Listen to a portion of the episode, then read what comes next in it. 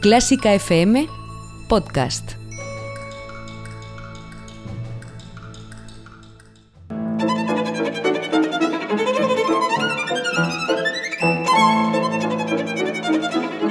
Hoy toca con Carlos Iribarren.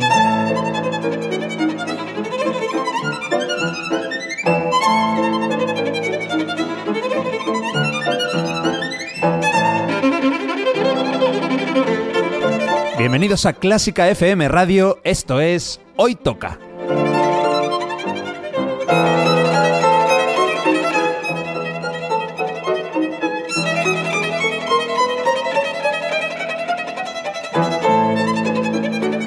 Vamos a escuchar música de calidad, de primera categoría. Algunas piezas son conocidas, otras no tanto, pero todas tienen algo en común.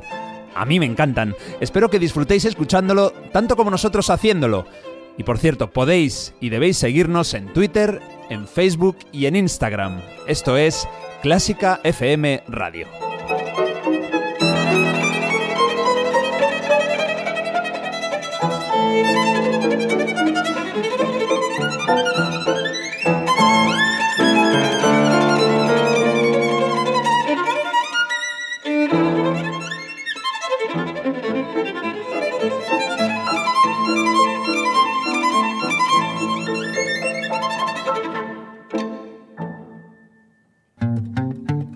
Próximo anuncio publicitario contiene ventajas y descuentos para los mecenas de Clásica FM. El mundo musical celebra el 250 cumpleaños de Beethoven y el aclamado binomio Leónidas Cavacos-Enrico Pace se ha querido unir a esta celebración en Ibermúsica con un programa íntegramente dedicado al compositor alemán el miércoles 29 de enero a las 7 y media en el Auditorio Nacional de Música. Más información en el 914260397 y en ibermúsica.es. Te recordamos que Clásica FM es una plataforma online independiente que se sostiene gracias a tu ayuda. Si te gusta nuestro contenido, apóyanos con 5 euros mensuales sin compromiso de permanencia y llévate numerosas ventajas y regalos exclusivos para los mecenas de Clásica FM. Más información en clásicafmradio.es. Hoy toca deleitarnos con un sonido muy especial proveniente de un instrumento que también tiene una forma muy peculiar. Hoy toca viento con personalidad. Hoy toca el fagot.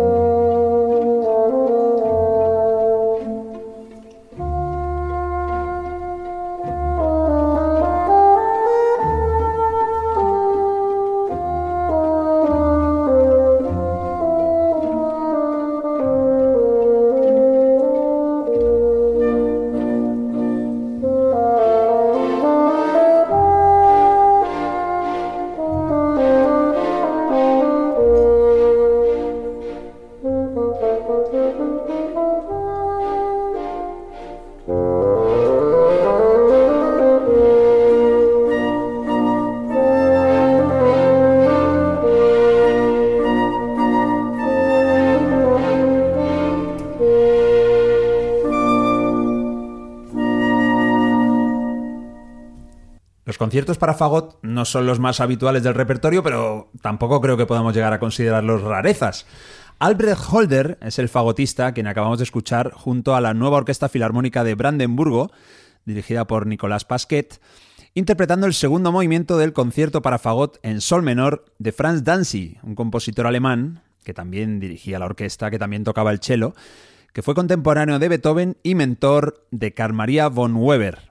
Mario Mora. Alguno diría Weber, pero Ya. a ti te doy libertad. Pues yo digo, menos mal, yo digo Weber. Weber, que viene de huevo y Weber, pues es un- sí, me pues parece un está. alimento muy Como completo. estos que dicen Mozart. ¿no has oído tú? Mozart, sí, se escuchan muchas cosas. claro, raras. y Beethoven también. Beethoven. Bueno, habría que ir a la fuente, ir al pueblo donde nacieron y Exacto. preguntar, ¿no? Ustedes de los Beethoven y a ver, a ver cómo lo dicen. Oye, Fagot, cinco letras. Mario, cinco letras. Puede ser tu instrumento. Piano, cinco letras. Piano, mo- eh, mo- Morano, sí. Morano. No, pero bueno, las cinco letras. El ahí. invitado de hoy también. También tiene Ah, cinco letras en el nombre y en el relacionado. Apellido, además. Borja Ocaña, ¿qué tal? Muy bien. Aquí deseando, o sea, tenía muchas ganas de este programa porque así vamos a dar a conocer un instrumento que la gente no conoce. Ya lo Claro, sabemos. Porque hay que decir que Borja repite. Viniste al programa número 8, donde hablamos de instrumentos de viento en general. Ajá. Nos enseñaste un montón de cosas de cinco instrumentos, me acuerdo. Y ahora llegas al. Hoy toca número 60, con lo cual, del 8 al 60 y 52, el 112 repites. Eh, Y ya prome- tiene que ser de una nota en concreto del fagot, porque vamos, vamos concretando cada vez más. Bueno, eh, ¿querrás venir al 112? Sí, concierto para caña y, y orquesta. y ya, lo, y lo que surja. Oye, también cinco letras, nombre y apellido, muy bien. Y Ferrer, no. Sí, la, Sí, R, sí. la R doble puede considerarse letra también. Oye, que mm, Danzi, empezamos con Franz Danzi. Ahora, por supuesto, nos vas a contar cosas sobre el instrumento, pero esta pieza que acabamos de escuchar de este compositor alemán, ¿qué te sugiere? Me gusta mucho. ¿Qué te voy a decir? Además, me gusta mucho este fagotista y eh, si alguien no había escuchado el fagot en, digamos, en esta tesitura, porque siempre el fagot se asocia a, a sonidos más graves o a Tommy Jerry, en plan un poquito... Sí. A, a- a esto, a fantasía, ¿no? A- Sí. El aprendiz de brujo de Eso Ducas, es.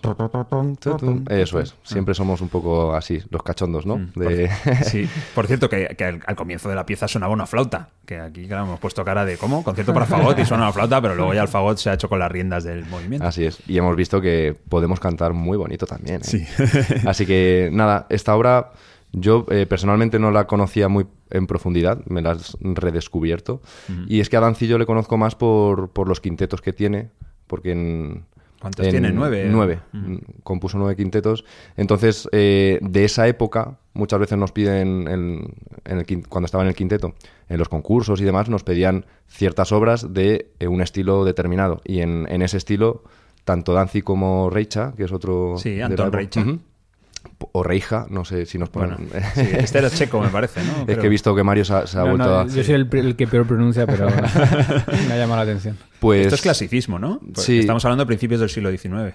Eso es. Y, mm, y entonces yo conocía los, los, los quintetos. quintetos. Pero vamos, que tienen muy buen gusto también para componer. Muy bien. Oye, ahora toca Weber, o Weber, o von Weber, o como queráis. Pero bueno. En realidad quien toca es Milan Turkovic, que es, el, es un director de orquesta que es fagotista también y se le puede... Es un grande también. Se le puede escuchar en las dos, en, la- en sus dos facetas.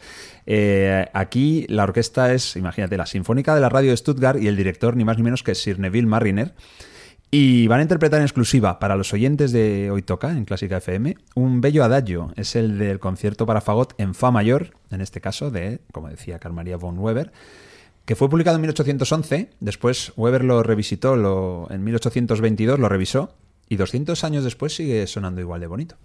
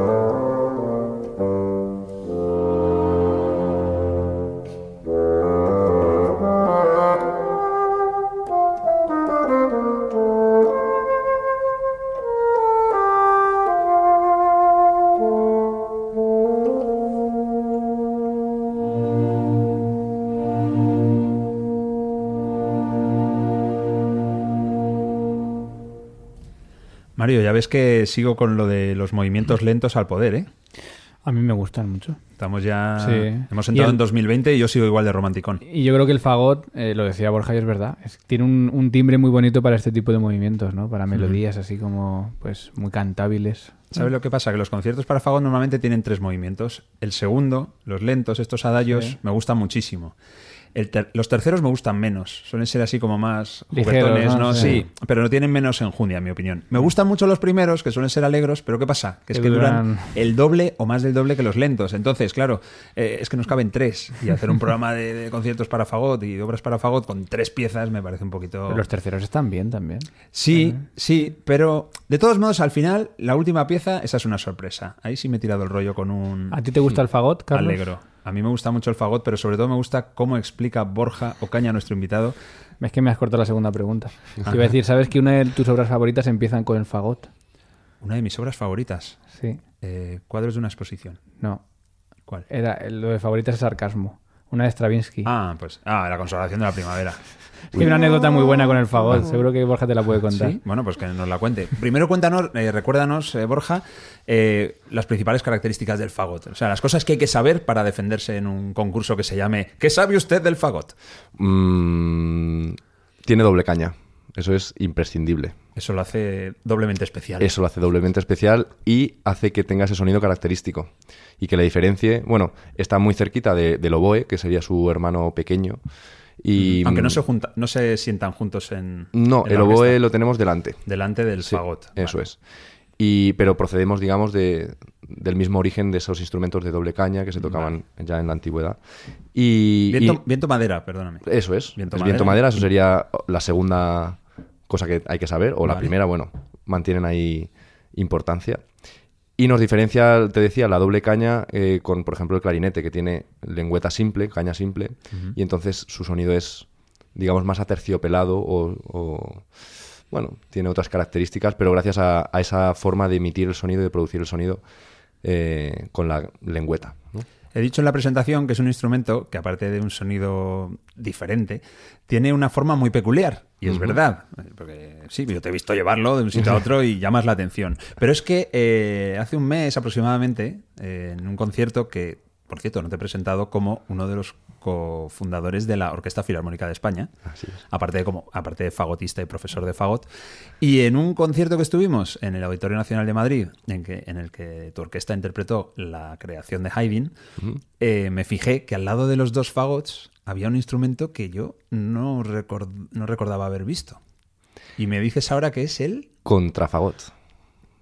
Que es más, es más aparatoso. Claro, o sea, tú me, el doble. tú me preguntabas por la forma del fagot o me decías que era curiosa, porque claro, el fagot al ser un instrumento mm, el más grave de la familia de viento madera, el tubo es muy largo. Entonces, si nos imaginamos, la gente si puede imaginarse un saxofón, vemos que tiene el saxo tiene una curvatura y la campana sube hacia arriba, pues Eso el es. fagot llega más hacia abajo y sube más hacia arriba, entonces es como la chimenea de, de la sección. Entonces cuando vayan a una orquesta y vean una chimenea roja con un aro en la campana, pues ese es el fagot. Y tú lo que viste es el contrafagot, que es una octava más grave, entonces tiene más tubo y es un pues un mueble, Y ya que hay prácticamente. que apoyarlo en el suelo. Efectivamente, eso es un- Estaba, la, la- la chica que lo, Sí. que lo tocaba estaba... es un es, pues eso, es que es un mueble enro- enrollado de madera. Es más cómodo porque no hay que cargar con él. Me refiero a la hora de tocar. Pues Ya, si está apoyado sí, en el suelo, ¿no? Eso sí, eso sí. No hay que Luego ya a la hora de transportarlo ya no. Pero lo, lo lleváis a. lo- ¿El fagot lo agarráis a.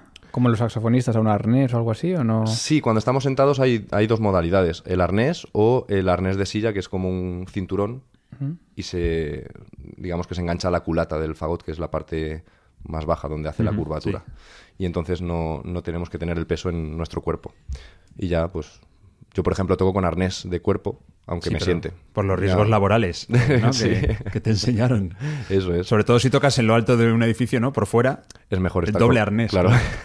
Oye, ¿sabes quién era el Mozart francés? el Mozart francés. François de Vienne.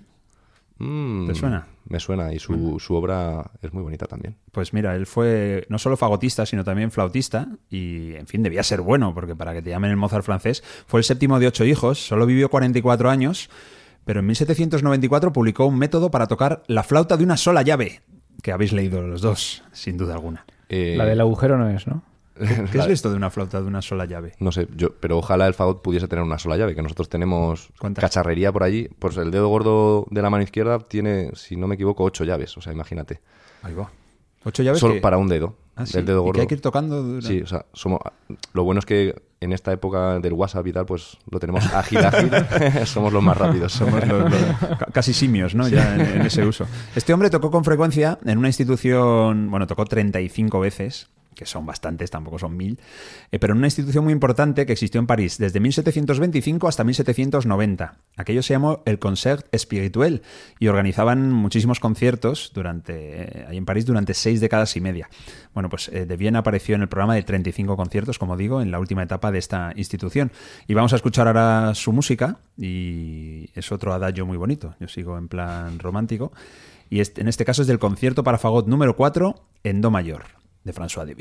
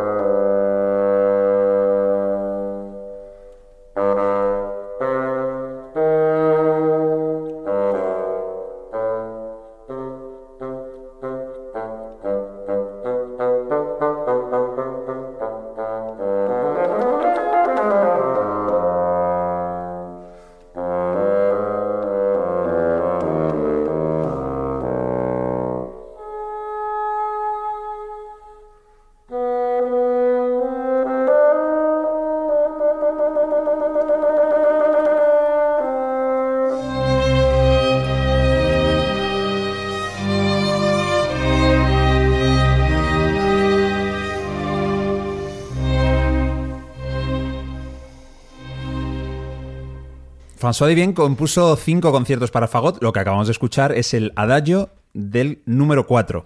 Era la orquesta de cámara eslovaca dirigida por Bogdan Varchal y el fagotista otro alemán, Eckhard Hubner. Van dos fagotistas alemanes y un austriaco, pero ya nos quedan otras dos nacionalidades diferentes. Eh, Borja, a ver cuándo te lanzas tú a... A grabar, ¿no? Un, Claro. un disquito. Un disquito ahí de solista con las mejores orquestas de Europa interpretando estas piezas que tanto te gustan. Bueno, pues para el programa 102, ¿no? Me tocaba. 112, no te 112. adelantes. No, el 102 ya está pillado.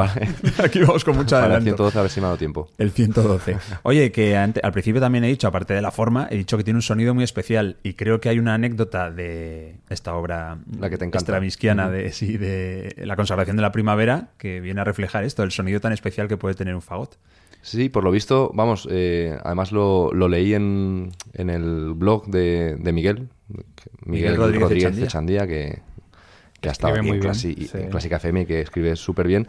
Y nos recordaba que en el estreno eh, Sansen fue a verlo y mm, su acompañante o sea, le preguntó... Sainz, perdona, que era un compositor al que se le juzga siempre como demasiado clásico, que no arriesgaba, Mm. más bien conservador. Efectivamente. Y preguntó a su acompañante, ¿qué ha sido eso? ¿Un saxofón? Porque esta obra empieza pues con ese solo... ¿lo- ¿La puedes cantar? Eh, ¿Te, te suena? ¿Cómo es? Hazla tú. Entonces es verdad que está en un registro súper agudo del fagot, en el límite de- del cielo del fagot. Y, y entonces escuchar a un fagot allí eh, es raro.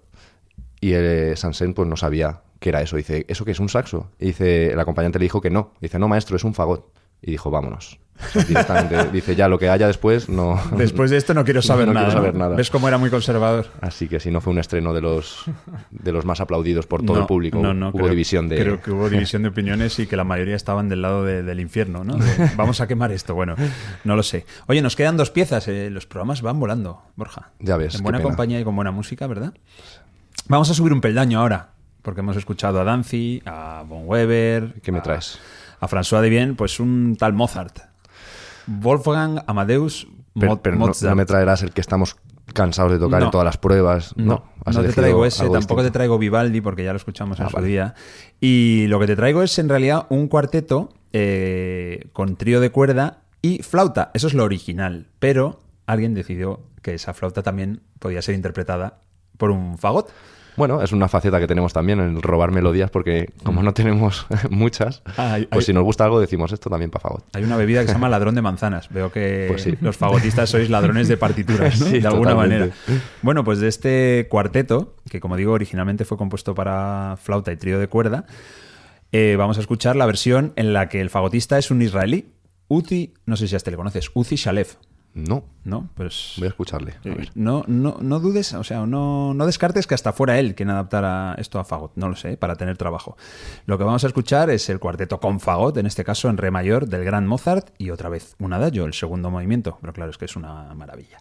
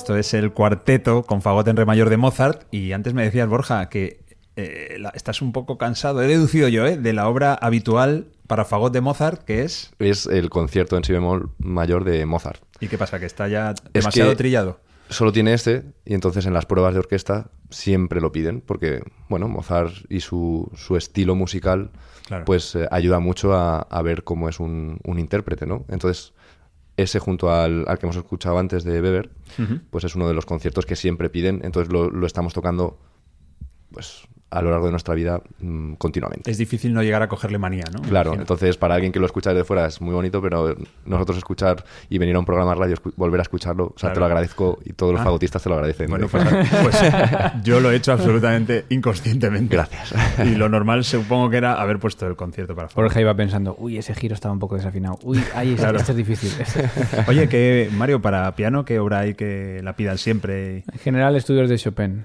Sí. Eh, suelen dejar a elegir, es decir, normalmente en los concursos estudios. ya tienes que tocar un estudio. Suelen excluir dos porque son un poco más fáciles, Ah. pero siempre de los 24 que tiene, hay siempre tres o cuatro que son los más tocados. habituales, que Sí. ya se repiten un poco, ¿no? Sí. ¿Qué marcas hay buenas de fagot, Borja? De fagot, a ver, la marca por excelencia sería Heckel, Ah, que por alemana. tradición alemana y por tradición y por, por sonido realmente, por la madera que, que consiguen y demás, es la mejor marca. Eh, lo que pasa es que hay lista de espera, bueno, aquí no me quiero equivocar, pero si te digo que si tú pides un fagot ahora, lo recibirías mm, en cinco años, a lo mejor no ¿Ah, me sí? estoy equivocando. Pero espera, ¿cómo se pide esto? Eh, ¿Tú ves un fagot en un catálogo y dices este o es en plan a medida? Es eh, a medida. Es que lo difícil del fagot, que por eso, bueno, no hemos, no hemos hablado de precios, no sé si queréis que hablemos un poquito de, por, de por- precios. Por favor, adelante. Eh, en euros, si no te importa. Como hace mucho que no miro para comprar fagotes porque sé que no voy a poder invertir, eh, a lo mejor me estoy equivocando, ¿eh? Y además fluctúa mucho eh, Más de o un año menos. a otro, pero un Heckel a lo mejor de 50.000 euros, no, un profesional con todo esto no, no baja. Eh, Muchos conciertos tienes que dar o muy bien pagados para es. rentabilizarlo. Entonces tú te lo compras y cuando lo recibes después de cinco años tienes que pagar el suplemento de subida eh, por el instrumento. Porque en Claro. cinco años cuesta el- más. ¿Y si baja? No baja. No, que va a bajar. Desafortunadamente eh, empezó costando, yo cuando empecé a estudiar estaba por los 25 o 30 mil euros un Heckel y ya va subiendo, va subiendo, va subiendo. Pero los fagotes no se revalorizan, ¿no? Como los instrumentos de cuerda. Sí. Sí. Los lo bueno del fagot es que tú te compras uno y si lo tratas bien es como el vino, bueno, sin llegarse a picar. Y, y sin llegar a tomárselo, porque luego lo puedes es. devolver. Entonces el fagot pues no es como otros instrumentos de viento madera como el clarinete o como el oboe, que Se llega van- un momento en se el van que estropeando. se estropean, se rajan y, y dejan de vibrar de la misma manera. El fagot no, el tipo de madera que es madera de arce es una madera más porosa y, y la- y vibra siempre mejor. Entonces hay fagotes que, que son de 1800 y pico y hay gente que toca con esos y le pasa como a los violines, que no que si está bien cuidado y es, es un buen material como son los Heckel, pues pues consigues que duren. El mío es Yamaha también. Ah, bueno, y- Yamaha se va como una moto, ¿no? Me. Sí, totalmente. Además han, han como dentro de la política un poco de, de fabric- del fabricante, pues han copiado muy bien el, el, El fagot Heckel. Ah. y, y consigue muy buen resultado a un precio menor. Lo que- Aún así estamos hablando de 25.000 euros, que tampoco está mal, pero este es el problema del fagot, que un niño quiere empezar y para que suene un fagot medianamente mal, porque es que suenan todos mal los de los de, Los de gama- gama baja. para que más o menos pueda tocar algo, ya son 6.000 euros. Y a lo mejor en otro instrumento con 6.000 euros ya tienes algo para, para por lo menos acabar incluso el superior. Estoy pensando en esa familia que se gasta 6.000 euros porque su niño quiere tocar el fagot y a las dos semanas dice, "Mm, me he cansado. Sí, no, aquí no. Bueno, pero como dice, lo vendes. Sí, eso sí. igual lo vendes y- Igual, igual te dan 7.000 porque en esas dos semanas ha, ha- Se ha revalorizado, ¿no? Se ha revalorizado porque ha Ya sabéis, oyentes, a invertir en fagotes.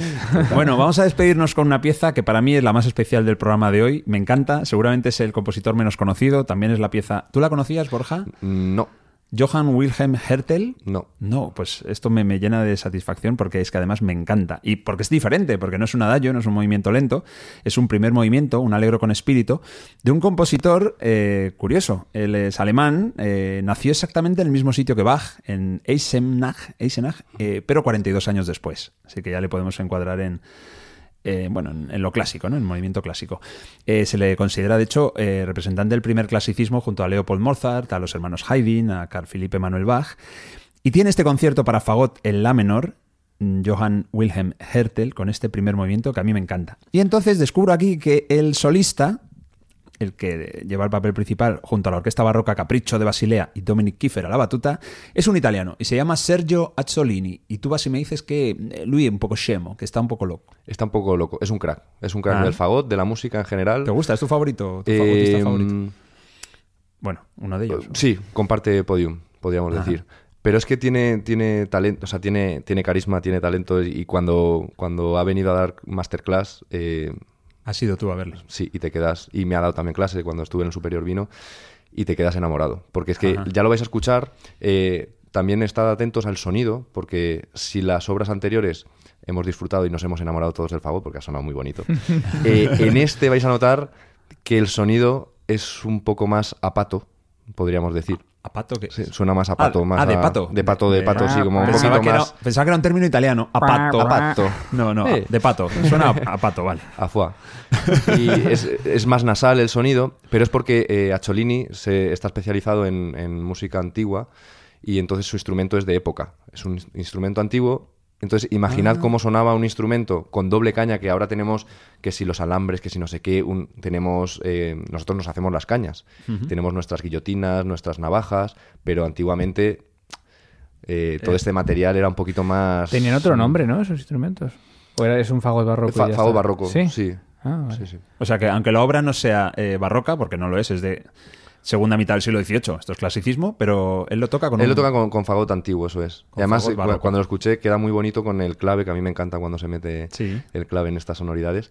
Eh, pero vais a escuchar que no es que, toque, que no sepa tocar, porque si lo comparamos directamente con la obra anterior, por ejemplo, mm, escucharemos que el sonido es un Ah. poquito, pues eso, como más abierto, más nasal, un poco más descontrolado, pero porque esos instrumentos tenían otra resonancia y, y otra calidad de sonido. Afinación. Estupenda. Oh, pues no sé cómo está, supuestamente... Baja. Sí, debería estar... de- de- Cosas nuestras, Carlos. sí, sigue. ya, ya te veo. Hay, tres, hay tres que han apagado la radio. Cuando me has preguntado sobre el, el nombre del fagot, está el bajón, que es otro tipo de Ah. fagot. No me es- hables, no me hables del bajón. la- la- Tuve uno el otro día y... Mario, cuando Borja habla de clave, se refiere al clave, al clavecín, clave, sí. al, al clavicordio. No, No, el clavicordio es otro, ¿verdad? Es sí. otro, es muy, es- es una diferencia muy sencilla. El clave, imaginaos una cuerda pellizcada, ¿vale? Como un clan, con, un- con un plectro, de hecho, porque los claves llevan plectros. Pero el clavicordio es golpeada, como en el Ah. piano de hoy, lo que pasa que, que no suena casi nada el clavicordio. Bueno. Lo ponemos ahí en una esquina y tenemos que acercarnos para escucharlo. Suena, suena muy poquito. Vale, bueno, pues a ver si lo escuchamos bien, a ver si también nos damos cuenta de, esta, de este matiz, de esta diferencia en la interpretación del gran loco Sergio Acciolini. Y nada, espero que os guste, por supuesto, os va a gustar, esto es una maravilla, este alegro con espíritu del concierto para fagot en la menor de Johann Wilhelm Hertel, el fagot que ha sido nuestro protagonista de hoy, Borja Ocaña que ha sido nuestro invitado de hoy. Muchas gracias por, por dejarme hablar de este instrumento y por invitarme un día más. Venga, hasta el 112, Borja. Hasta ¿eh? 112. Voy a ver si, si me preparo grabación. Contamos contigo, por favor, sobrevive hasta ese día. Mario, qué bonito es el Ah, fagot. Sí, un, un riesgo dedicarle 40 minutos seguidos en una radio, pero yo creo que funciona muy bien. 40 y 45 también, que es lo que va a durar este podcast, ya te lo digo yo. Sí, justo. Bueno, disfrutad, disfrutad mucho de este movimiento de Hertel, es una- un movimiento fabuloso de un instrumento que a mí me lo parece también, fabuloso, el fagot. Esta es la mejor música del mundo, la de Clásica FM, y en este programa estupendísimo también, que se llama Hoy Toca.